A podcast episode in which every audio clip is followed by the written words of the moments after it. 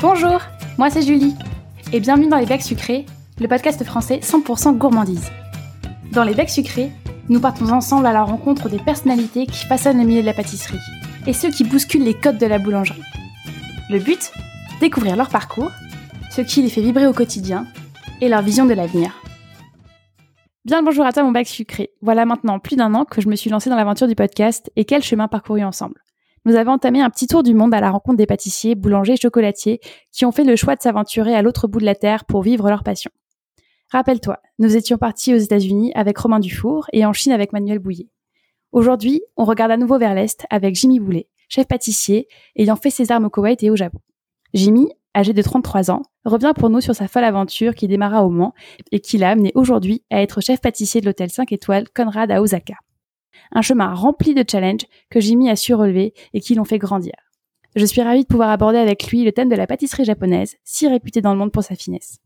Jimmy, mille merci d'être là avec moi aujourd'hui et bienvenue à toi dans les bacs sucrés. Merci bien Julie, je suis vraiment très content d'être avec toi euh, ce soir et de pouvoir partager avec toi mon expérience. On va faire un petit peu connaissance ensemble pendant cette interview et on va revenir sur euh, les moments euh, clés de ton parcours. Je voudrais d'abord que tu nous dises comment est-ce que toi t'es venu à la pâtisserie?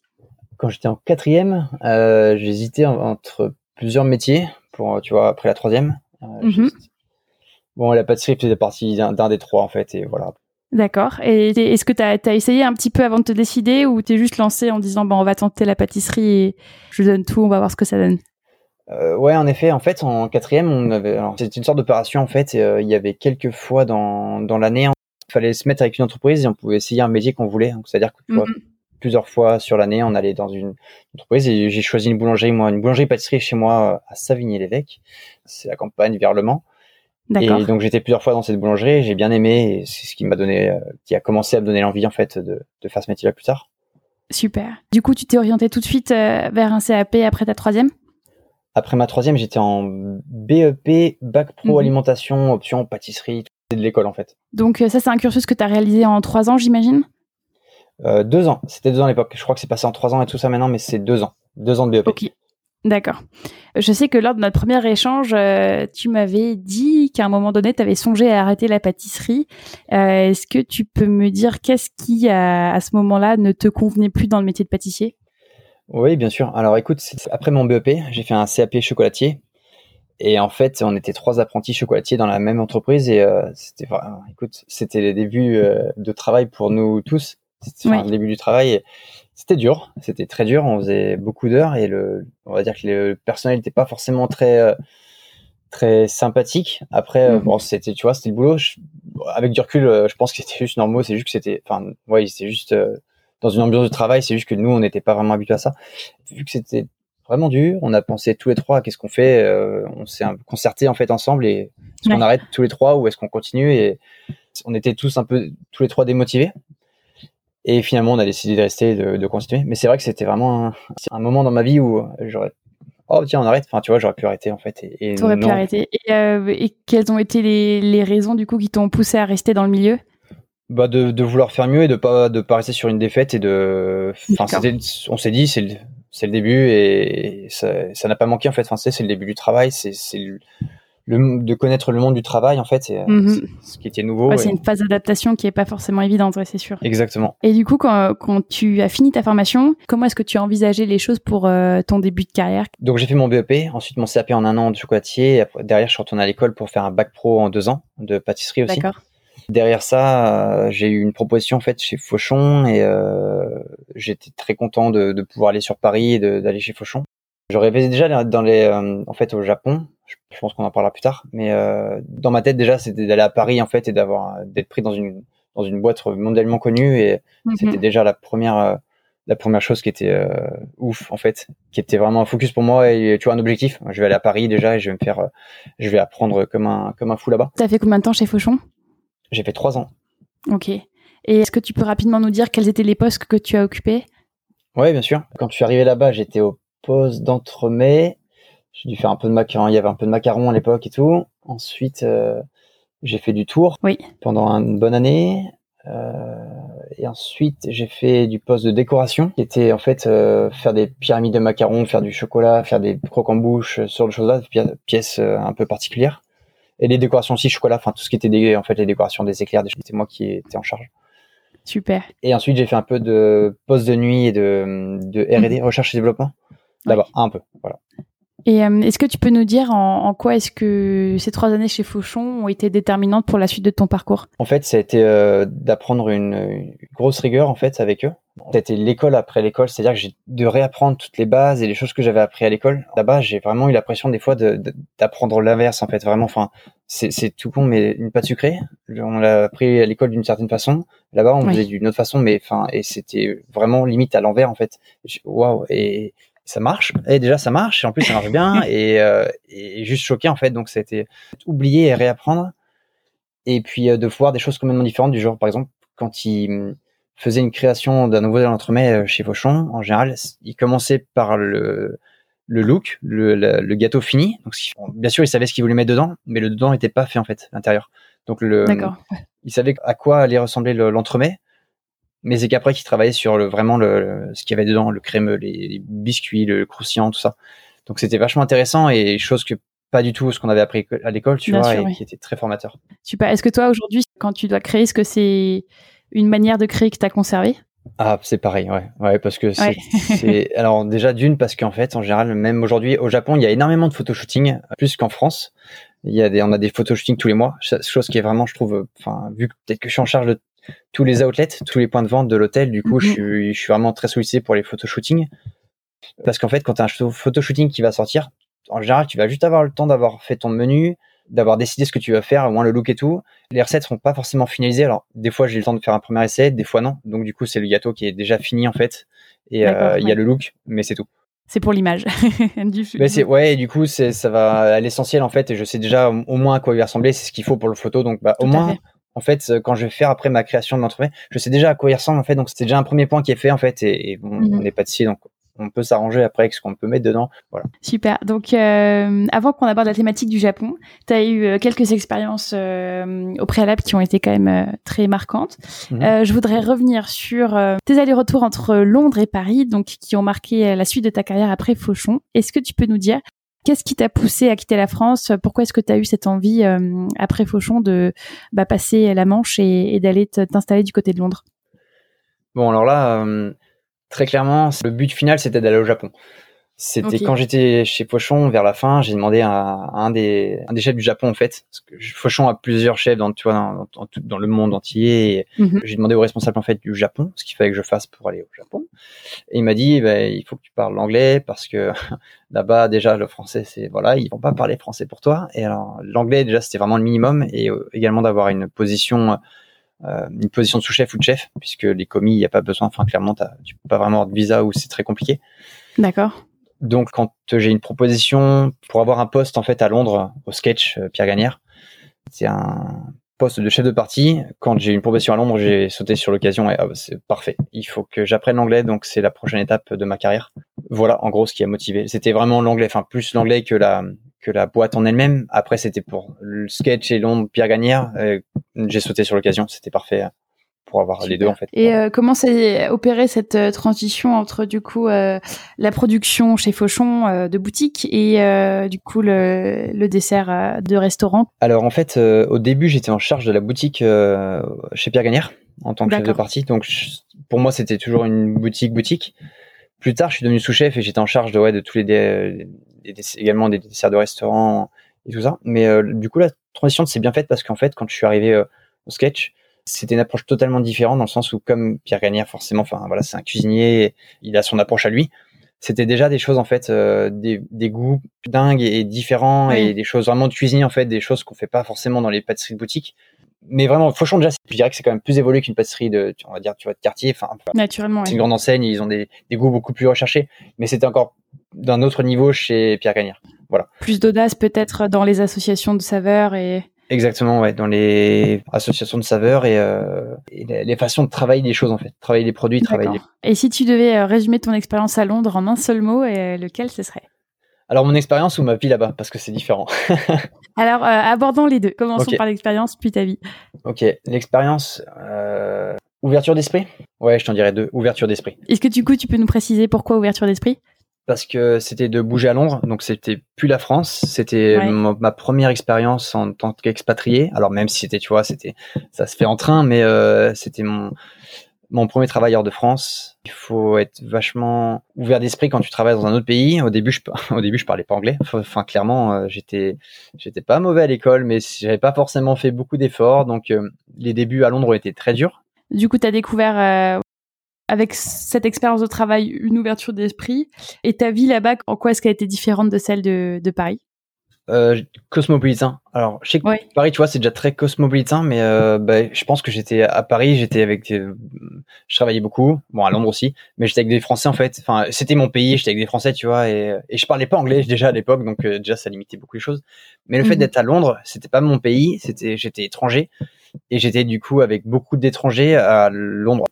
Et en fait, euh, dans l'équipe, il y avait il y avait quelques Anglais bien sûr, mais il y avait énormément d'Européens de, de, de toutes parts. Et, euh, Donc c'était vachement intéressant parce qu'en fait l'anglais qu'on parlait, c'était de l'anglais de de je sais pas trop comment te dire, mais d'anglais de, de débutant. et euh, c'était vachement drôle. Mais en fait, on se comprenait beaucoup plus entre étrangers, je dirais, parce qu'on avait un anglais, tu vois, basique et tout. Et puis on, on était tout ça pour plus ou moins apprendre l'anglais et, et quand il y avait un anglais qui parlait, mais c'était, moi je peux dire direct, je comprenais rien, mais parce que, alors ça dépend d'où il venait, mais en général c'est des anglais du Nord, n'importe quoi, et un, accent très fort, et des mots qu'on connaît pas forcément, et la façon de parler, c'est juste très compliqué en fait de comprendre l'anglais. Mais du coup, d'avoir été avec beaucoup d'étrangers, euh, ouais, euh, c'était vachement intéressant et euh, ça soude, ouais, c'est sûr. Ça soude, ouverture d'esprit justement, tu vois, par rapport à ça.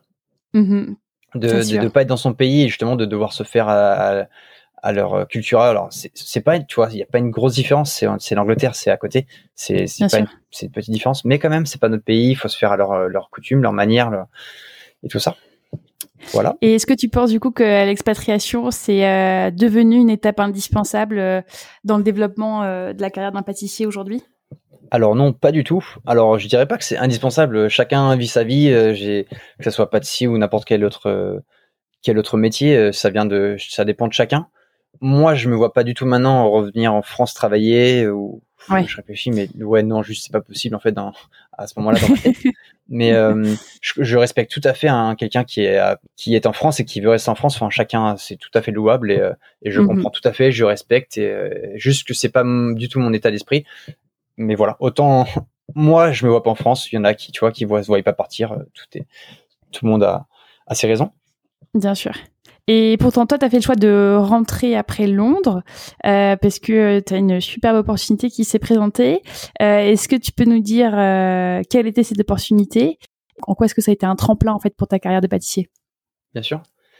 Quand j'étais à Londres, Cédric Grolet m'a appelé pour me proposer le poste de sous-chef au Meurice. Donc lui passait chef en fait à ce moment-là et il cherchait mhm. donc il, cherchait à se faire son équipe. Donc moi en tant que sous-chef avec un autre sous-chef qui s'appelle Maxime Frédéric.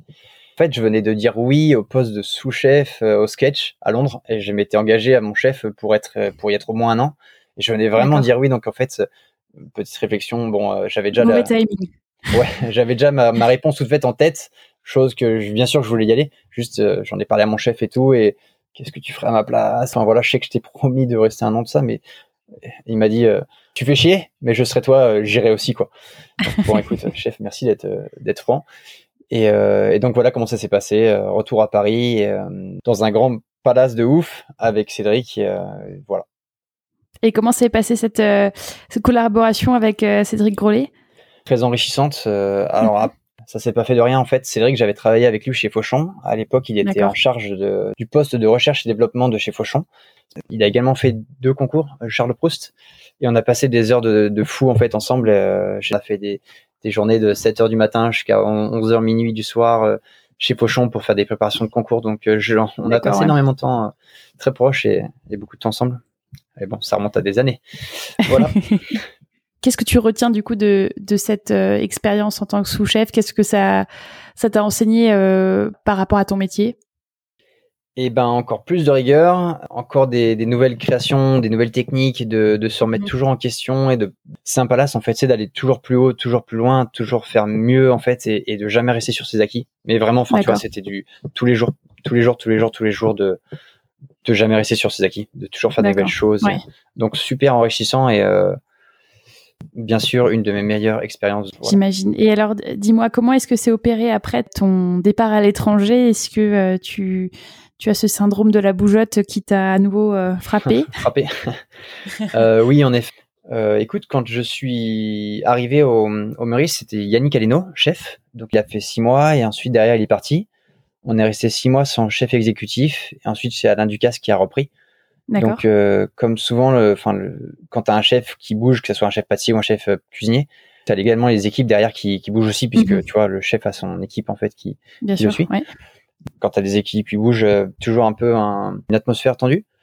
Quand je suis venu pour euh, Yannick Aleno, euh, je savais, tu vois, je savais à quoi m'attendre, je savais comment ça se passait, tout ça. Mais quand il y a eu le changement de, bah, le changement de chef, ouais, très compliqué. Je t'avoue que c'était vraiment, vraiment tendu en cuisine. J'ai vraiment voulu apprendre au maximum et je me dis que je me suis dit que je ferais un an. Avant la fin de cette année-là, euh, j'ai une proposition pour aller au Koweït en fait en tant que chef. Et je t'avoue que l'étranger me manquait un petit peu. Comme tu as dit tout à l'heure, euh, le syndrome de la bougeotte qui m'a, qui était là en fait, et du coup, euh, euh, quand j'ai eu cette proposition, ouais, j'ai sauté sur l'occasion et je me suis dit, tiens, bon, bah, c'est reparti pour l'étranger.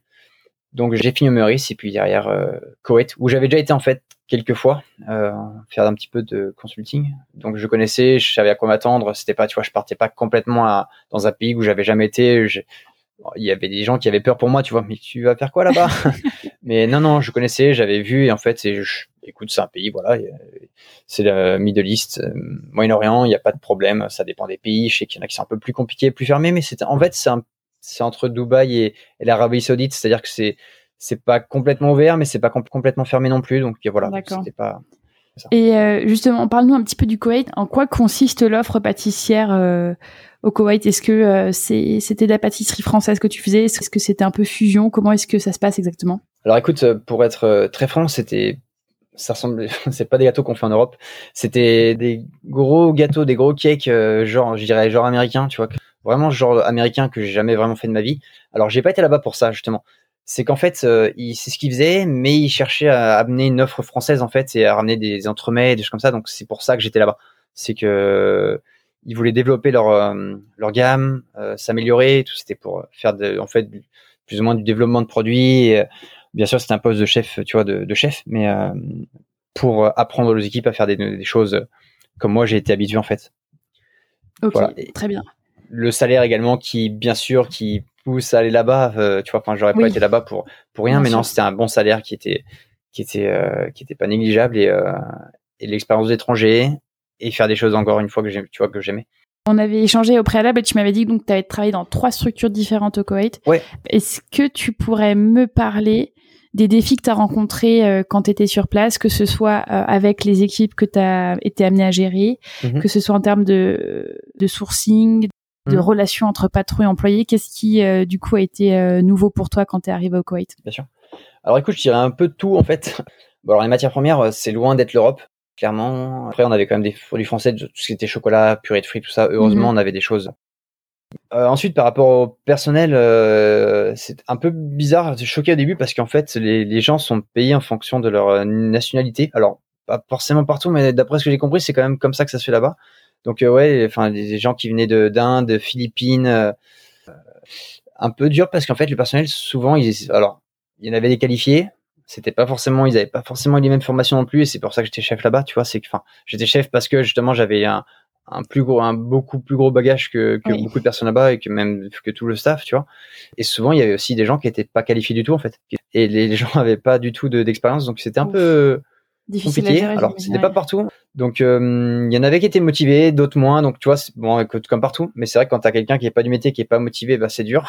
Bien sûr, quand t'as quelqu'un qui est pas du métier, qui est quand même motivé, bah écoute, tu vois, le, ils veulent justement apprendre, tu vois, et avoir euh, avoir un métier en main. Et, mais ouais, juste vraiment, bien sûr, une approche différente parce qu'en France, tu travailles avec des pâtissiers, tu vois, ou alors des, gens qui commencent le métier, mais c'est des mhm. gens qui, qui ont déjà plus ou moins d'expérience ou au moins du, du, bagage derrière qui savent de quoi ils parlent. Bien sûr, ouais. Voilà. Euh, donc, en fait, dans la troisième boîte où j'ai fait, justement, là, c'est, j'ai travaillé avec un pâtissier, tout le reste, c'était que des non-pâtissiers, ce qui mhm. fait que c'était, euh, c'était très très dur et c'est pour ça que je travaille énormément. C'est qu'en fait, voilà, quand tu travailles avec du personnel qui est pas qui est pas euh, qualifié, bah écoute, euh, il y avait du travail à sortir et c'était euh, c'était un truc de ouf, voilà. Tu m'avais parlé de cette expérience où tu devais tellement compenser justement pour ton équipe à tel point que tu m'avais confié avoir installé un ou ton patron t'avait installé un, un, lit, un, lit, dans la pâtisserie. Moi, c'est quelque chose qui m'a marqué quand il m'a parlé de ça. Je me suis ah dit, c'est, ah je te jure, je me suis dit, c'est c'est à la fois on, on, on, voit ton degré d'investissement et et en même temps on se rend compte des des déviances du système aussi parce qu'on se dit que c'est pas normal que tu sois amené à travailler autant et que ce soit accepté et toléré par ton patron. Euh, justement, est-ce que tu peux revenir sur euh, ce moment-là et me dire euh, comment est-ce que cette expérience t'a t'a modifié en fait, t'a changé? Ouais, bien sûr. C'était ma troisième expérience. C'était pour une ouverture de boutique. Donc on est resté des mois, enfin je suis resté des mois. bon, on est au Moyen-Orient, donc forcément, tu sais, quand ils disent qu'ils vont ouvrir à une telle date, on n'est pas au Japon, donc du coup c'est forcément il y a des semaines et voire des mois de retard. Donc là, l'ouverture a pris énormément de retard et donc je suis resté quelques temps sans sans avoir rien à faire. Donc j'ai commencé à faire des essais dans une dans un appartement qui était loué par le patron du coup pour commencer tu vois à travailler quand même à faire des choses. Finalement on a eu le laboratoire, euh, et, puis bah, progressivement, là, ça s'est ouvert, on a commencé le business, on, ça a assez bien, bien marché. Donc on a commencé à faire de plus en plus. Les gars, euh, donc comme je dis, j'avais un qui était pâtissier, mais bon, pâtissier pas le même niveau, et, et un autre gars qui était pas du tout pâtissier. Donc il fallait mmh tout lui apprendre, il fallait tout le temps être derrière, parce que tu vois, s'il fait un truc, c'était tout ce qu'il faisait, c'était tu checkais pas forcément, c'était pas pas bien fait, il, forcément il savait pas quoi, tu vois, pas faire le, le taf correctement. Et j'en suis arrivé à faire des, des journées de, de 17, 20 heures par jour. c'est pas de blague, je te jure. Avec euh, pas vraiment de jour off. Et en fait, ça a duré pendant trois mois. Alors, l'histoire du lit, c'est que, bah, comme je faisais des journées de malade et que je devais rentrer euh, chez moi, alors là-bas, il n'y a pas de métro, il n'y a pas de bus, enfin, il y a des bus, mais voilà, pour aller de l'endroit où j'étais, c'était voiture, en fait. Il y avait qu'un, qu'un seul moyen, c'était voiture. Alors la voiture, après 17-20 euh, heures de, de travail, je t'avoue que c'est risqué. Ouais. Voilà, c'est un peu risqué. Euh, donc ben, j'ai fait un peu au début. Je me suis dit, faut que j'arrête.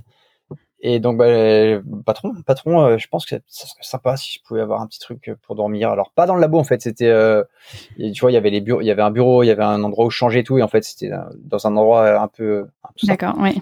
Donc le, le, patron a acheté un lit d'une personne, Ikea, tout ça.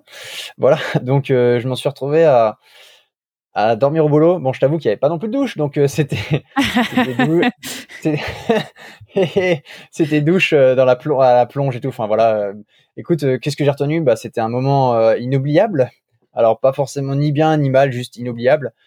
Quand t'es dedans, en fait, tu vois, enfin, je, mm. je, prenais pas, je, je, prenais pas de recul en fait. Donc sur les moments, il y avait des fois soirée, je voyais un ami, j'avais un ami chez Fauchon, en fait là-bas, Fauchon, Koweït qui avait beaucoup plus d'expérience que moi et tout. Et euh, je t'avoue que c'était un peu ma, mon confident et les, tu vois, de mhm. parler un peu de mes, mes, soucis et tout ça.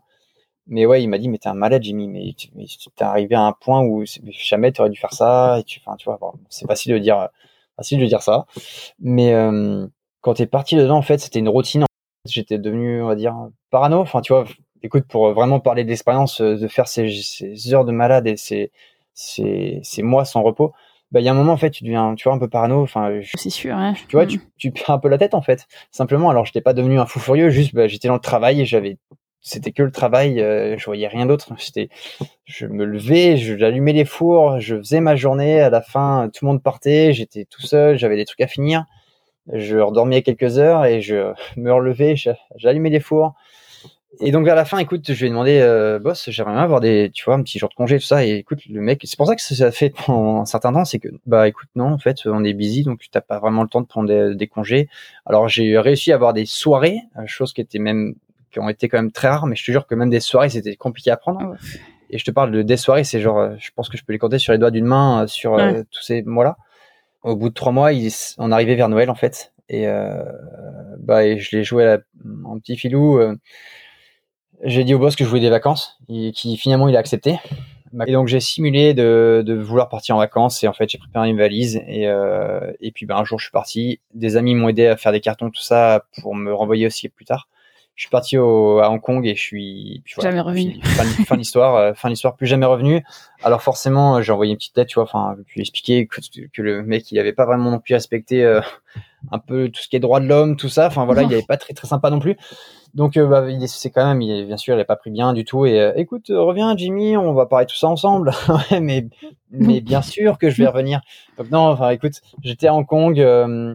c'est une expérience qui m'a qui m'a fait grandir en fait cette expérience là par contre, derrière tout ça, j'ai vraiment voulu partir au Japon, chose que je rêvais depuis plus de dix ans. Et, euh, donc là, bah, c'était euh, go for it. Donc quand j'étais à Hong Kong, j'avais déjà cherché un peu un préalable Koweït, j'avais déjà eu plus ou moins un entretien et j'ai continué à Hong Kong pour chercher d'autres choses sur le Japon.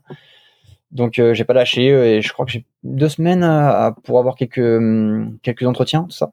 Enfin, quelques, deux entretiens et donc après après Hong Kong, c'est retour en France. Et en France, je me suis pareil euh, posé euh, quelques mois. J'ai eu un entretien téléphonique. ensuite, j'ai été au Japon pour avoir un essai, un essai au Mandarin oriental à Tokyo. Finalement, j'ai pas été pris. Et quand j'étais au Japon, j'en ai profité pour faire un autre entretien. Et j'étais au Ritz-Carlton Tokyo. Et donc, en fait, euh, quand j'étais à l'entretien, je suis resté 7 heures avec le chef exécutif où j'étais juste censé venir, j'étais censé venir pour faire un entretien. Et en fait, à la fin de la journée, il me dit, écoute, t'es pris, euh, chef, putain, peut-être un, un skill, skill check, alors je sais plus comment tu dis, tu vois, une journée d'essai, un petit essai quand même, euh, un testing, tout ça. Et bah écoute, non, vu que t'es, as vu ton CV et que t'as travaillé avec Cédric, c'est que tu dois pas, tu dois pas être un gland quand même. Donc euh, écoute, je te prends, euh, je te m'en prends et voilà quoi, faut juste faire les papiers, faut faire qu'on des papiers, tout ça, la paperasse à faire, mais euh, c'est bon, t'es pris. Et, voilà, c'est comme ça que j'étais pris en fait au Ritz-Carlton Tokyo. Et dis-moi ton rêve du Japon que tu avais depuis des années. Ouais. D'où est-ce qu'il venait ce rêve? Euh, De quoi est-ce qu'il était alimenté en fait ton rêve de, Japon?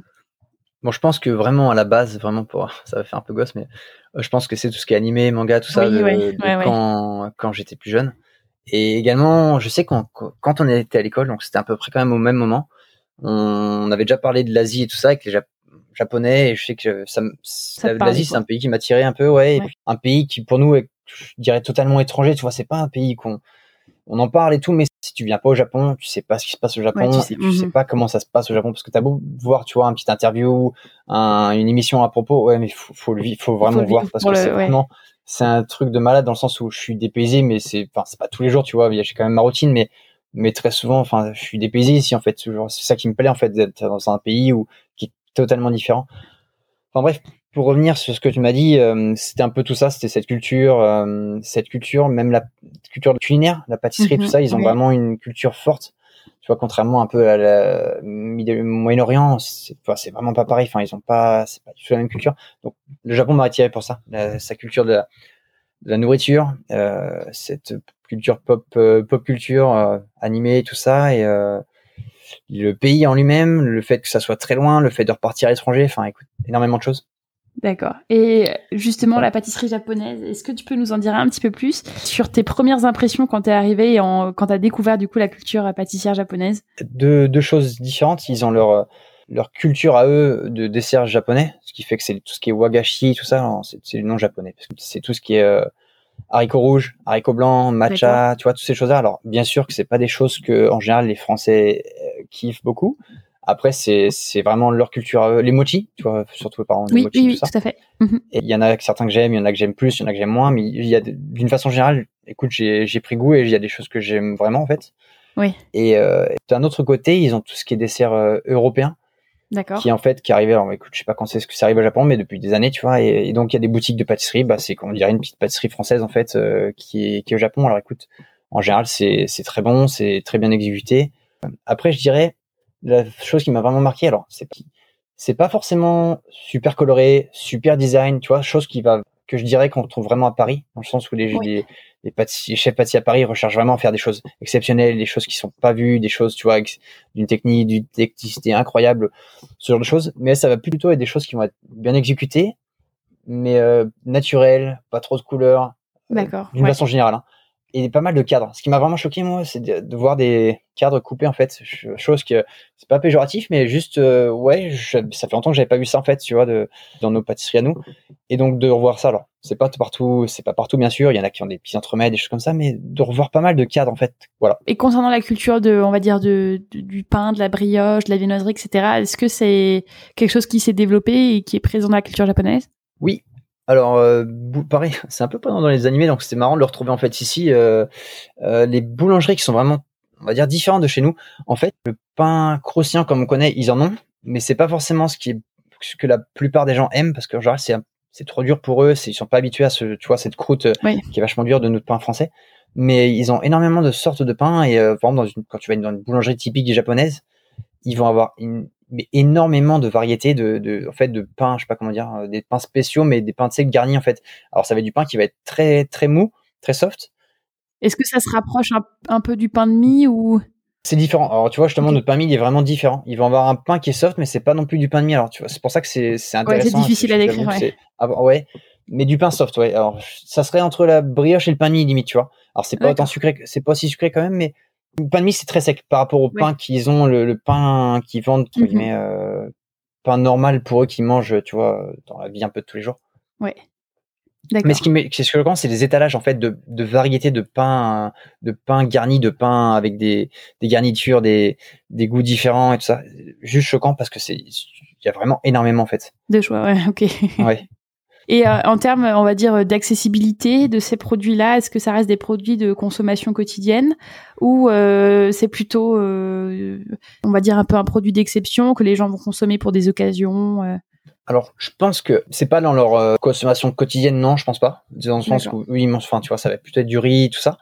Mais c'est quand même un, un, un, produit qui est, je pense, assez aimé de tout le monde. Parce que justement, tu vois, le pain du, le pain qui va être croustillant dur, non. Mais le pain, tout ce qui est mou, tout ça, ouais, c'est tout le monde, je sais que tout le monde en mange et tout le monde peut en manger et je pense que tout le monde aime plutôt bien. Donc je dirais que c'est quand même un produit assez assez euh, quotidien et euh, les combini, je sais pas si ça te parle, les combini qui alors c'est des magasins qui sont ouverts plus ou moins 24 heures sur 24 normalement et c'est ah tout le temps. Ils, ils ont justement ce, pareil cette sorte de petit étalage de pain. Alors tu sais c'est des pains qui vont se garder pendant un certain temps donc c'est pas forcément les meilleurs pains, tu vois un peu comme les grandes surfaces qu'on a nous. Mais c'est pareil, ils ont cet étalage, cette petite étalage de pain et tout ça, donc c'est tout le temps disponible et euh, je t'avoue que ouais, ouais, les gens mangent. Les mangent. Je dirais pas mal de mange, mange ça. Et Jimmy, dis-moi, est-ce que euh, tu avais des idées reçues sur le Japon qui ont été complètement déconstruites quand tu es arrivé? Alors oui, en effet, quelques-unes. Euh, en fait, euh, niveau de la propreté, organisation, euh, management, tous ces genres de choses, mais plutôt du côté professionnel, dans le sens où moi j'ai une image du Japon qui est très très propre, très propre. Alors c'est le cas en fait euh, dehors dans les rues tout ça. Enfin tu sais t'as pas une poubelle, mais t'as quand même rien par terre en fait. Chose qui est vraiment hallucinant euh, au Japon. Ils sont forts. Mais après quand j'étais dans le niveau côté professionnel en fait, je m'attendais vraiment à aller dans les euh, dans des endroits qui soient irréprochables, vraiment nickel et tout. Alors sans être négatif, en fait, non, le Japon, enfin, c'est juste que c'est pas plus propre que n'importe où, euh, dans le sens où mhm. c'est juste en fait normal. En fait, c'est comme si c'était en France n'importe quoi. Alors, écoute, en France, il y a des endroits qui sont irréprochables, chose qui est quand même vachement rare. En général, écoute, il y a toujours des petits trucs qui vont pas. Mais euh, mais non, enfin c'est pas des c'est pas des surhommes, enfin juste on est voilà, on est c'est des, c'est des humains comme comme partout dans le monde. Donc euh, je pense, tu vois en fait, je, je, je les mettais vraiment sur un piédestal dans le sens où ça va être des trucs de dingue. En fait non, juste, enfin écoute, euh, c'est un pays comme n'importe quel autre. Propreté, bah écoute non, c'était euh, c'était pas pas mieux qu'ailleurs, tu vois, je dirais. Standard. Et, ouais. standard, ouais. management, un peu surpris pour le management. Alors ce qu'il y a, c'est que surpris, mais je vais expliquer le pourquoi aussi. Je sais que quand j'étais au, au Meurice, Cédric, on nous a souvent pris, tu vois, à part et tout, et nous expliquer, enfin, le management, c'est vachement important de manager les gars correctement. Et en fait, au, Japon, j'ai été surpris de, au bout de quelques semaines et de quelques mois, en fait, ça m'a, c'est un truc qui m'a choqué, mais qui m'a pris vraiment du temps, tu vois, à pouvoir comprendre. En France, les gens commencent à faire de la pâtisserie à partir de plus ou moins 15 ans, je dirais, tu vois, après la mhm. troisième. Au Japon, ils ont 20 ans et ils font deux années. Alors, ce qu'il y a, c'est qu'en fait, ils font un cursus euh, totalement général. Et une fois qu'ils ont fini ça, à 20 ans, ils sont diplômés, tout ça et ils font deux ans de pâtisserie et après ils sont jetés dans le monde du travail. Alors je peux dire, enfin jetés parce que dans le sens où vraiment, c'est, ils apprennent, c'est à l'école.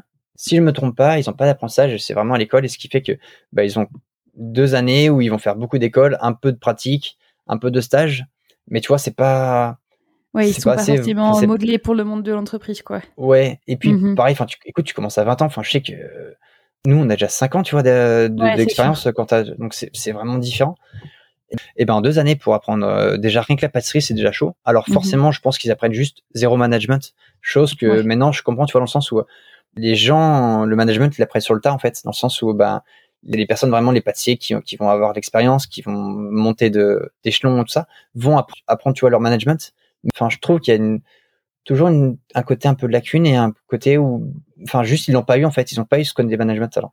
Comment est-ce que toi, du coup, ça s'est ressenti dans tes équipes? Eh ben, les, chefs de parti qui font pas leur, enfin, tu vois, entre guillemets, pas leur boulot de chef de parti dans le sens où c'est des commis plus, en fait. Mais ils ont, ils ont aucun management. Ils savent pas du tout faire travailler d'autres personnes, en fait. Ils, sont plus forts en eux-mêmes, mais ils vont pas du tout, du tout manager quelqu'un d'autre.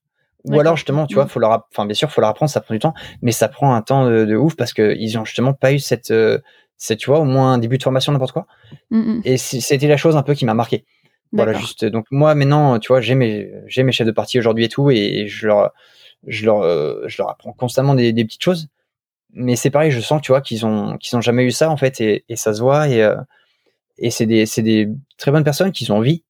Mais c'est un peu dommage, tu vois, c'est quelque chose qu'ils n'ont pas eu et ça serait tellement bien, je pense, pour eux si, tu vois, ils apprenaient ça à ah, l'école. Mais bon, voilà, je pense que ça vient du système. de C'est incomparable, tu vois, ce qu'on a en France. Mais euh, j'ai une question pour toi, du coup. Est-ce que toi, tu as l'impression que dans ta formation en France, tu as eu accès à ce type de compétences? C'est quelque chose sur lequel on, vous forme beaucoup? Beaucoup, non mais au moins un peu, tu vois. Un peu, ouais, ça sensibilise quoi, d'accord. Et, dans le sens où, euh, ben moi j'ai j'ai fait 5 ans d'études de pâtisserie, chocolaterie, tout ça en fait. 5 ans d'études, c'est énorme juste par rapport à quelqu'un qui en a fait que deux. Alors et bien sûr, le management en bac pro, ça fait partie du cursus. Alors après, non, j'étais pas une bête et on, tu vois, on n'a pas 5 gars à gérer. Mais tu vois, on nous apprend quand même des, petites bases, des choses, comment faire. Et, ouais, sensibiliser. Et je trouve ça vachement important. Et bien sûr, je, écoute, je pense que ça quand même, ça m'a apporté. Après, j'ai fait des erreurs, tu vois, quand j'ai fait au Japon. Je pense que c'est par rapport au fait aussi que c'est le pays qui est différent. J'en reviendrai après ça. Ouais, mais il y a toujours des trucs que tu pas en fait. Bien sûr que tu apprends sur le tas, tu te, tu, tu fais des erreurs sur le tas, t'apprends, tu vois, des choses que tu apprends au, fur, au fil et à mesure de ta carrière. Mais ouais, le début de base, je pense. Parce que quand tu es chef de parti, enfin, tu vois, que tu sois en France, n'importe quoi, dans n'importe quel pays, tu devrais quand même, tu vois, pouvoir justifier d'une certaine connaissance, on va dire, de, mm. de pouvoir de gérer des, des gars, en fait, je pense. D'accord. Et justement, tu as, fait une transition parfaite pour euh, ma question suivante euh, concernant ta première expérience au Japon, donc au Ritz Carlton. Mm-hmm. Tu m'avais confié t'être cassé la gueule sur cette expérience-là. Et je trouve ça très honnête de ta part euh, de le dire de cette manière-là. Est-ce que tu peux nous expliquer du coup pourquoi Est-ce que tu penses que cette première euh, expérience au Japon euh, n'a pas été aussi concluante que ce que tu souhaitais? Bien sûr. Écoute, je vais faire un plaisir de t'expliquer ça parce que c'est ça a été un tournant de mon histoire, je pense. je venais du Koweït, donc déjà voilà, enfin écoute, Londres, Koweït, Koweït complètement un pays complètement différent de l'Europe, tu vois, au niveau du management, au niveau des équipes et tout et puis après euh, du coup Tokyo. Donc Tokyo qui est l'opposé du Koweït. Par rapport au Koweït, ils veulent tout très vite, ils limite ils veulent un gâteau de mariage euh, dans quelques heures. C'est un peu dans l'extrême, mais les gens veulent tout tout vite. Et, euh, et, au Japon, ça prend énormément de temps en fait. N'importe quoi, c'est tout est géré vachement à l'avance. Euh, il faut il faut donner beaucoup d'informations. Et donc c'est un complètement différent en fait. Et donc quand je suis arrivé au, au Japon, il y avait Bien sûr, je connaissais pas la culture, je connaissais pas le, langage. Donc, je suis arrivé avec mon expérience et ma façon de penser française. Ouais. Française, c'est je suis, je suis chef. Du coup, il faut que mon équipe me respecte en tant que chef. Et il faut que, bon, je, tu vois, je pas de problème, je travaille toujours beaucoup. Donc, enfin, c'est au moins un truc, tu vois, normalement, quand j'ai les, les n'importe qui dans le monde euh, apprécie, tu vois, quand t'as quand même ton boss qui, qui bosse beaucoup, ton boss qui bosse beaucoup, tu vois, il, t'as quand même un certain respect mais euh, dans le sens où l'équipe ils travaillent, ils travaillent. Alors pas pour moi, tu vois, mais ils sont censés faire ce que je leur dis. Euh, et euh, tout ça, je te dis ça parce qu'en fait, moi j'étais très focus qualité en fait quand je suis arrivé. J'arrivais dans un pays que je connais rien, le chef me connaît pas tout ça, donc je suis arrivé, je voulais, je voulais vraiment faire ce que le chef, tu vois, attendait de moi, dans le sens où mission, monter la qualité. C'était pour une création. Il y avait une boutique qui allait se créer plusieurs mois après, donc il fallait que je développe des produits.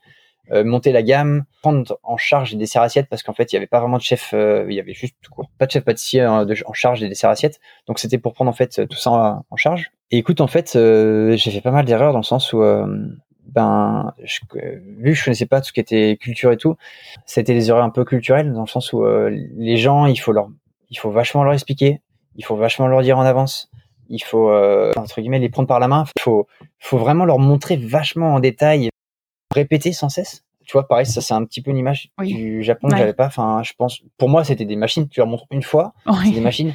Et non, en fait, c'est pas des machines, c'est des gens, c'est des humains, et ils travaillent comme tous les humains. C'est-à-dire qu'ils, bah non, ils font, il faut le répéter plusieurs fois, comme on a en France, en fait. Et en fait, tu vois, tout ça, c'est un peu ces a priori, ces façons de faire que je ne connaissais pas. Bah, je me suis cassé la gueule, en fait, parce que je me suis pas mis euh, l'équipe dans la poche. L'équipe, euh, c'est plutôt d'ailleurs à dos, bien, bien à dos comme il faut parce qu'en fait, euh, bah déjà, la communication était très compliquée. Donc déjà, à la base, si la communication est compliquée, comprends pas, Les, les, gens ils veulent pas, me, ils veulent pas me comprendre. Je voulais quand même les comprendre, bien sûr, mais c'était, tu vois, il y avait une grosse barrière. Et la façon de faire, tu vois, moi j'étais, enfin, écoute, venir d'hôtel, de, restaurant et tout. Alors tout est pas fait à l'arrache, mais euh, en général tout est, tu vois, quand il faut changer un menu, ouais, mais demain on change, tu vois, enfin, changer un menu, un dessert, une façon de, une rien qu'une façon de faire, tu vois, une recette tu changes un truc, tu, tu la changes, enfin tu vois, tu, mais, mais qu'est-ce qui se passe? Pourquoi on a changé? On faisait comme ça, pourquoi c'était très bien? Ben non les gars, on va faire un truc qui est un peu mieux, tu vois. Enfin, j'ai j'ai pensé, j'ai pensé différemment. Et en fait, tu vois, tout ce genre de choses, eh ben c'est compliqué et c'est juste parce qu'en fait c'est pas dans leur culture, c'est ou c'est très compliqué, il faut le mettre en place, faut le mettre en avant, il faut le faire vachement en avance, il faut leur faire des meetings et c'est la genre de choses que j'étais pas vraiment euh, pas habitué tout court en fait. Donc euh, c'est des choses qui m'ont pris beaucoup de temps, tu vois, à apprendre et à assimiler. En fait, euh, dans les dans les débuts, j'ai eu très vite un premier meeting avec les ressources humaines. Comme l'équipe pouvait pas vraiment parler, en fait, les ressources humaines faisaient un peu le, tremplin et euh, pour pour un peu arranger les choses. Donc l'équipe avait des, choses qu'ils comprenaient pas forcément de, ma façon de faire ou des, choses qu'ils avaient un peu à me reprocher parce que c'était pas comme ça qu'on devait faire chez eux en fait.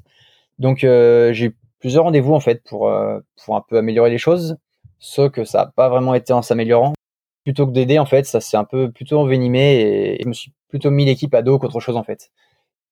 Par rapport aux attentes, aux attentes qu'avait mon chef, euh, il n'y avait pas de problème. Je, je savais fournir, en fait, euh, il était content de moi. Mais en fait, c'était plus par rapport justement à les, vraiment le bien-être de l'équipe. Et c'est ça qui était dur. Parce qu'en fait, le chef voulait des choses, choses qu'il fallait forcément que ce soit bien. Et ce qui était bien, ça prenait du temps. L'équipe, tu vois, ils étaient pas, ils avaient, c'était pas les plus motivés du monde, on va dire. Et, et comme forcément ça passait pas bien que moi, je pense que c'est plutôt pour ça, tu vois, que leur motivation. Mais on arrive à un mhm. moment en fait où bah c'était compliqué. Les gens, ils en avaient un peu marre. Euh, ils, ils, pensaient que je soutenais pas forcément. Que donc le chef a donné des conseils. je vais juste en donner un parce que un jour, le chef m'a dit, tu vois, tu vois, pour ton équipe, pour qu'ils sentent un peu mieux, tu dois peut-être leur demander leur, leur jour off, en fait, qu'ils mettent chacun leur jour off, ce qu'ils veulent, enfin, au moins qu'ils te demandent, tu vois ça m'a choqué parce que j'avais un, une tête de français bien bien dur et non mais ça va tu vois non, ça va pas je vais quand même pas demander à mon staff quand est-ce qu'ils veulent prendre leur jour off ils ont qu'à faire leur planning aussi. Tu vois enfin et ce genre de ce genre d'état d'esprit enfin j'ai écouté le chef quand même je l'ai fait. Donc j'ai mis un planning vierge pour le mois d'après le mois d'après et comme ça ils pouvaient mettre leur leur euh, leur request. Donc ça a marché écoute ils l'ont fait. Mais tu vois juste pour montrer un peu le des fois les blocages euh, je sais pas comment dire le blocage euh, le blocage du cerveau qu'on peut avoir parfois en tant que personne, en tant que chef ou ce que tu veux. En France, tu vois, on pouvait demander un jour off ou dire est-ce que je peux changer le planning ou est-ce que je peux, tu vois, avoir ce jour-là, mais sans, tu vois, non plus avoir le, le planning complet. Tu fais ce que tu veux sur le planning. Enfin, tu vois, il y a un moment, faut. Enfin, ouais, je comprends. C'est pour ça que ça m'avait fait un peu bugger. Après, bon, forcément, tu vois, il y avait tellement de choses qui, tu vois, plus ou moins qui me reprochaient ou qu'ils avaient mal pris déjà et tout ça. Ça a pas fait changer les choses, tu vois. C'est pas une sorte de planning qui va faire euh, ouais. changer. Donc du coup, première expérience euh, compliquée parce que euh, toi tu viens avec ta vision française euh, qui matche pas forcément du coup la façon de faire des japonais, manque de communication. On a bien compris que c'était à la fois très dur mais très enrichissant pour toi en tant que chef. Qu'est-ce que tu as décidé de changer du coup quand tu as pris ton nouveau poste à Osaka? La première chose que j'avais en tête, il faut que je me mette l'équipe dans la poche. Première chose. Et donc c'est les choses que j'ai faites en fait. La première, mon premier focus euh, quand je suis arrivé, c'était de vraiment me rapprocher le plus possible de l'équipe. L'une des premières choses que j'ai faites, c'est de vite faire le planning et de vite leur donner un planning. C'est pas une blague, je te jure, de leur vite leur donner un planning vierge pour qu'ils mettent chacun leur petite euh, day request et choses qui voilà qui est leur place depuis que. J'étais là, ouais depuis j'ai pas lâché j'ai beau avoir un sous-chef et tout c'est moi qui fais le planning tout le temps de l'équipe il euh, y a personne qui touche c'est que moi. Du coup pour cette dernière partie d'interview j'aimerais revenir avec toi sur tes missions actuelles à l'hôtel. Est-ce que tu peux me dire quelles sont tes missions? On a de l'afternoon tea on a euh, un restaurant all day dining qui fait du buffet midi et soir et du sweet buffet. Alors c'est un truc qu'on connaît pas trop en France. Un buffet de desserts sucrés à l'après-midi entre 3 et 5 heures plus ou moins. Donc c'est une vingtaine de desserts euh, qui sont sur un buffet, donc c'est quand même assez gros à faire. Et en quoi ça se, ça se distingue du coup de l'afternoon tea? L'afternoon tea, du coup, c'est en fait c'est un stand où il y a six pièces sucrées et quelques pièces salées. C'est servi avec un thé et t'as vraiment que ces petites pièces là. C'est un peu plus raffiné, plus élégant. D'accord. Et le buffet, ça va un montage un peu plus simple. L'afternoon tea, c'est des pièces justement des pièces individuelles qui vont être beaucoup plus raffinées, qui vont être plus qui prennent plus de temps à finir que le buffet. Ouais, c'est des des gros gâteaux, des petits gâteaux, des petits centres. Voilà. Donc du coup, euh, après les afternoon tea, je suis également en charge. On a du banquet, des mariages. Le mariage, c'est un assez gros business au Japon. Donc il y a bon là c'est le Corona depuis un an et demi, donc ça s'est calmé, mais c'est quand même quelque chose normalement qui est vachement présent, les mariages, le week-end. Et, et vous proposez quel type de dessert pour les mariages? Est-ce que c'est des pièces montées, euh, des croques en bouche comme on connaît en Europe? Alors non, bien joué, bonne question. Ça dépend des hôtels, il y a vraiment de tout. Alors des fois, c'est des gros gâteaux montés l'un sur l'autre et tout. Mmh. Alors, nous, on fait en fake, en fait. C'est-à-dire que c'est des, c'est du polystyrène, en fait, qui est recouvert soit de glace royale, soit de, soit de crème, qui, après, qui va y avoir des fruits, tout ça. Mais alors pourquoi? Parce que ça bouge pas, en fait.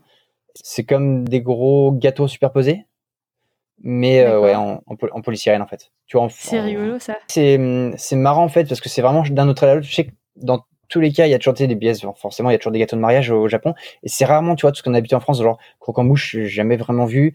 Des Concorde, jamais vraiment vu. C'est le genre de choses qu'on a normalement nous en France, tu vois, de, assez mhm. élégant tout ça. Mais ça veut dire que vous faites du coup euh, une pièce, euh, comme tu disais, fake pour le pour le mariage. Et est-ce qu'après les invités dégustent un vrai gâteau ou pas? Bien sûr. Alors, euh, alors pareil, pareil, c'est encore un peu une partie bizarre. Alors, c'est-à-dire que il y a des fois, les gens vont demander un, par exemple, imagine c'est un, un wedding cake qui est, qui est, blanc, qui est censé être plus ou moins, tu vois, limite c'est fraises dedans. Donc, ils vont avoir cette image de gâteau blanc, ils vont prendre des photos et tout ça. Les, les, les gens, les guests vont, vont voir ce gâteau-là.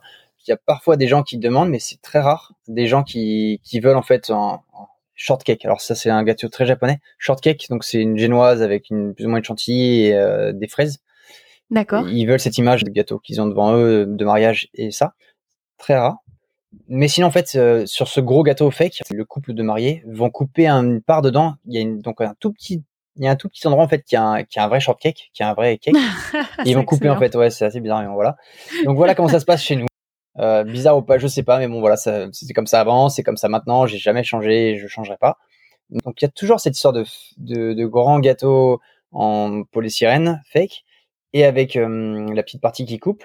Mais souvent, ça va être un dessert à l'assiette. Très souvent, les mariages, c'est du sur mesure. Les gens vont nous dire, on veut ce dessert-là, on a vu ce dessert-là sur Instagram, on a vu, on est déjà venu avant au restaurant, on a eu ça.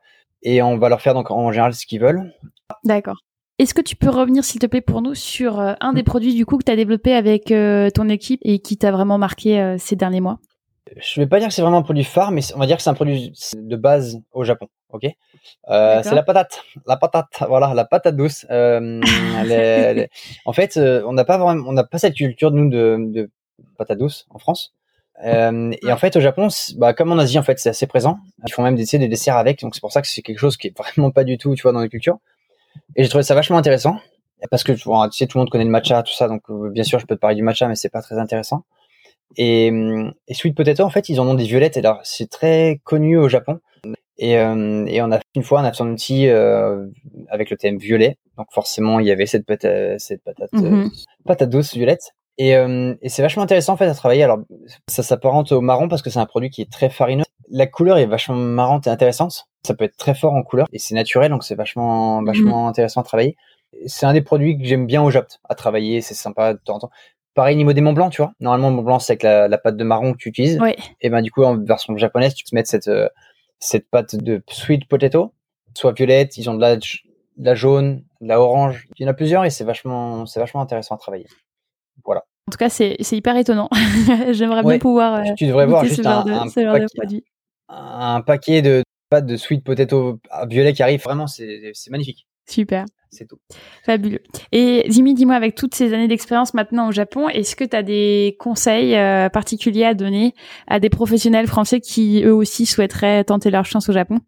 Bien sûr. Euh, alors déjà, bon, d'une façon générale, le Japon, comme n'importe quel pays, d'être très ouvert d'esprit, ouais. de jamais rester sur des acquis, d'avoir une optique de d'intégration. En fait, on veut s'intégrer dans un pays et on n'est pas là. Alors bien sûr, on a notre culture de français, notre culture, notre nos, nos croyances, nos ce qu'on veut. Mais quand tu vas dans un pays, si tu veux vraiment t'intégrer, il faut vraiment faire des efforts de malade. Il faut vraiment euh, faire des sacrifices, tu vois. Alors, je pars pas dans l'extrême, mais vraiment, enfin, tu vois, si tu veux vraiment t'intégrer et apprécier en fait le pays dans lequel tu es, et donc en l'occurrence le Japon, bah t'as pas mal de concessions à faire et tout. Après, c'est un pays magnifique, mais il faut comprendre la culture et ça prend énormément de temps. Mais bon, déjà à la base, écoute, je dirais ouais, l'ouverture d'esprit et de de pas être euh, buté, borné, mmh et, et puis voilà quoi, d'être d'être euh, ouvert d'esprit et ouvert, tu vois, de, de, recevoir un maximum de conseils. Et, et puis voilà, écoute, je pense que c'est déjà pas mal pour dans un premier temps. Parfait, super, merci beaucoup. Et dis-moi, est-ce que tu as des, as des projets futurs euh, Tu te vois rester au Japon encore un, petit moment? Alors oui, bon, ça se passe très bien à l'hôtel. Voilà, ça fait deux ans et demi. Euh, je pense bien faire que, en, je sais pas encore combien, je sais, un an, deux ans, trois ans, je sais pas encore euh, de mhm. plus à l'hôtel. Mais je me suis fait en fait un, un laboratoire studio dans mon appartement. Alors, sachant que c'est pas très grand déjà les, bar les oui, au Japon. Mais écoute, j'ai un ouais, c'est un petit 55 mètres carrés plus ou moins. Je me suis vraiment fait une cuisine, c'est-à-dire que j'ai un frigo, une table frigo congèle, euh, double porte frigo congèle en fait, avec un marbre dessus qui fait, tu vois, un bon mètre 50 quand même, donc bien. J'ai une deux étuves, j'ai un petit cave à vin qui est arrivé, c'est pour faire, tu vois, le chocolat, pour avoir un truc euh, nickel. Euh, compresseur, cabine de voltage, tous ces genres. Ah tout ça c'est en ouais, mais c'est en mode petit en fait. Tout est en, c'est bien au Japon. C'est en mode miniature en fait. Donc euh, tu vois, j'ai une taille de, de, de, plaque comme on a, tu vois, en pâtisserie. Enfin, c'est du 40-60 qu'on utilise toujours en pâtisserie. Ben ici, j'ai du 40-30 à la maison, tu vois. Donc c'est une demi-plaque en fait, et c'est ma taille standard que je peux mettre dans mon frigo, dans mon congèle, dans dans des mini échelles que j'ai. Et alors, j'ai fait tout ça parce qu'en fait, pendant Corona, il y a un an et demi, tu vois, quand ça a commencé, j'avais fait quelque chose à l'hôtel et qui, qui a pas qui a pas qui a pas vraiment bien passé parce que tu vois au niveau du marketing tout ça ça avait pas été bien fait correctement et ça avait pas plu à tout le monde donc moi les boss m'ont conseillé de faire ce que je voulais chez moi et ben du mmh. coup, je me suis vraiment construit une cuisine euh, pro chez moi. Et ça m'a pris, je suis, tu vois, je suis encore dessus. Donc ça fait vraiment, c'est un projet qui a, qui, a, qui a, déjà plus d'un an en fait. Euh, tout ça pour faire du YouTube et en fait alimenter mon, pareil, mon Instagram. Alors j'alimente pas, c'est pour juste pour alimenter et voilà. C'est vraiment, écoute, j'aime mon métier, vraiment. je pense, sinon je serais pas arrivé au Japon pour faire mon métier, tu vois. Mmh de bouger avec ma passion, c'est un truc de fou. Je trouve que c'est vraiment un truc de fou. J'ai fait tout ça euh, chez moi parce que mais forcément à l'hôtel, je suis vachement libre de faire des créations, tout ça. Mais j'ai toujours structuré. En fait, il y a, euh, par exemple, je fais un, un gomu gomu euh, dans, chez moi, dans mon appartement, que j'ai mis sur mon Instagram et sur mon YouTube. Bah ça, c'est des choses que je pourrais jamais faire à l'hôtel parce qu'il y a, il y a sûrement du copyright, il y a l'image d'hôtel, ça collerait pas avec. C'est des trucs d'animé qui correspondent à moi. Et c'est des, justement, c'est des choses que je me fais vachement plaisir en fait à la maison. Alors, alors bien sûr, c'est, c'est énormément de temps en plus, d'argent, de matériel que j'ai acheté, mais c'est vraiment un plaisir en fait. Et euh, mm. tu vois, au niveau des promotions qu'on fait et tout ça, j'apprécie énormément les, les, choses qui sortent à l'hôtel et je me fais plaisir. Mais d'un autre côté, je peux me faire un autre plaisir chez moi à faire des trucs de ouf, des choses que je peux pas faire à l'hôtel, des choses que ce que je fais chez moi, j'en fais une pièce ou deux, tu vois, pour ou cinq juste pour des photos. À l'hôtel, il faudra en faire 100 par jour, chose qui, tu vois, qui serait peut-être irréalisable. Et en fait, je peux faire des trucs de dingue, des mes petits cakes volants, tu vois, tout ça. Euh, et voilà, c'est un passe-temps en plus. Euh. Mais alors, du coup, je suis curieuse. Euh, tu parlais de chaîne YouTube. Est-ce que tu souhaites alimenter cette chaîne en japonais ou en anglais? Alors, ni l'un ni l'autre, en fait. Bonne question. euh, non, alors en fait, je fais une chaîne YouTube. Je veux pas parler dedans. J'ai en gros, c'est vraiment focus produit, montrer des choses et mmh je veux vraiment faire des trucs, tu vois, orientés artistiques. Mon truc, moi, à moi, c'est de faire euh, des créations, des choses qui vont me plaire, des choses qui vont sortir de l'ordinaire. C'est tout ce que je recherche, tu vois. Et il n'y a pas besoin de mots, en fait. Il y a juste besoin de faire, tout simplement. Très bien. et pour terminer, Jimmy, j'aurais aimé faire un rapide portrait chinois avec toi. Attends, alors c'est quoi un portrait chinois? Qu'est-ce que c'est qu'un portrait chinois? Ça existe ça vraiment? Je te jure, ça existe. Ah, euh, je me suis prêtée à ce jeu-là avec euh, une autre invitée du podcast euh, qui s'appelle Box que je salue si elle écoute cet épisode. Et donc, Gaëlle de Box a fait le portrait chinois. je la salue aussi, du coup. Ah, d'accord. elle fait un petit portrait chinois et j'ai trouvé que c'était une excellente idée. Donc, merci Gaëlle pour cette idée. Donc, ah, l'idée, c'est juste de te poser des petites questions courtes et tu dois choisir entre, entre deux options. J'ai pas le choix. Parce que... Pas le choix. Parce que tout ce que tu m'as mis, tout ce que tu m'as mis, je choisis les deux direct. Mais bon, euh, ok, d'accord, pas choix. D'accord. Du coup, c'est juste pour euh, apprendre à te connaître un petit peu mieux. Et on, a naturellement axé ce portrait chinois sur la culture japonaise. Donc, euh, je vais commencer par te demander petit déjeuner sucré ou salé? Ah, sucré. D'accord. Ah, tu n'es pas passé côté japonais.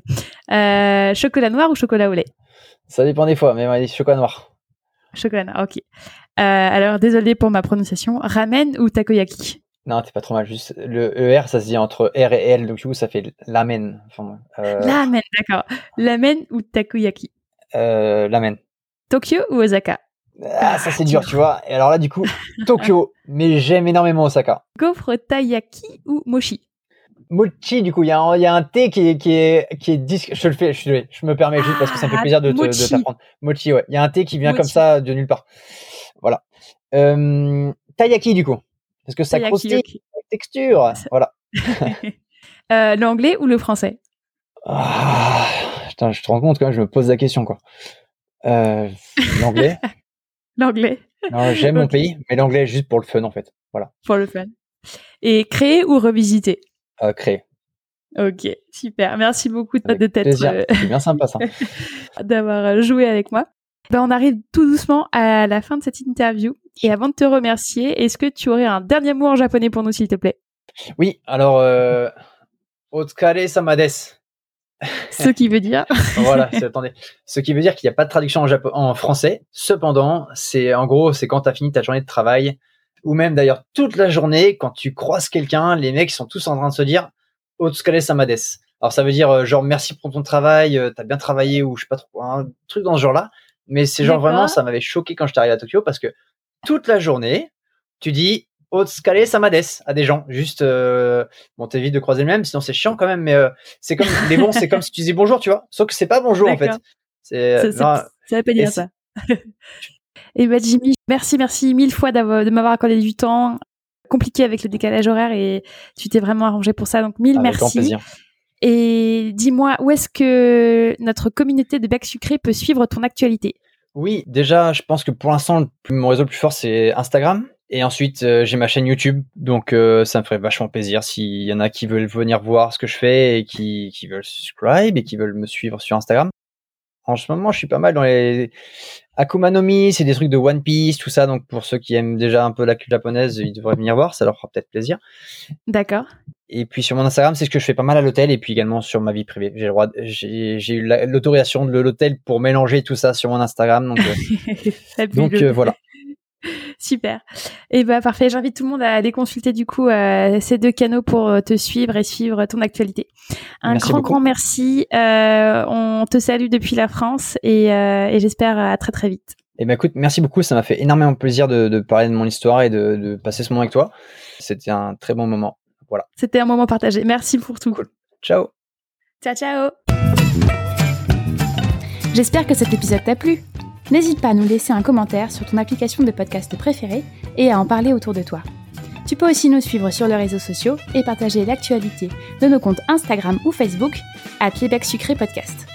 Et si tu veux nous écrire, tu peux nous contacter à l'adresse contact au singulier À très vite!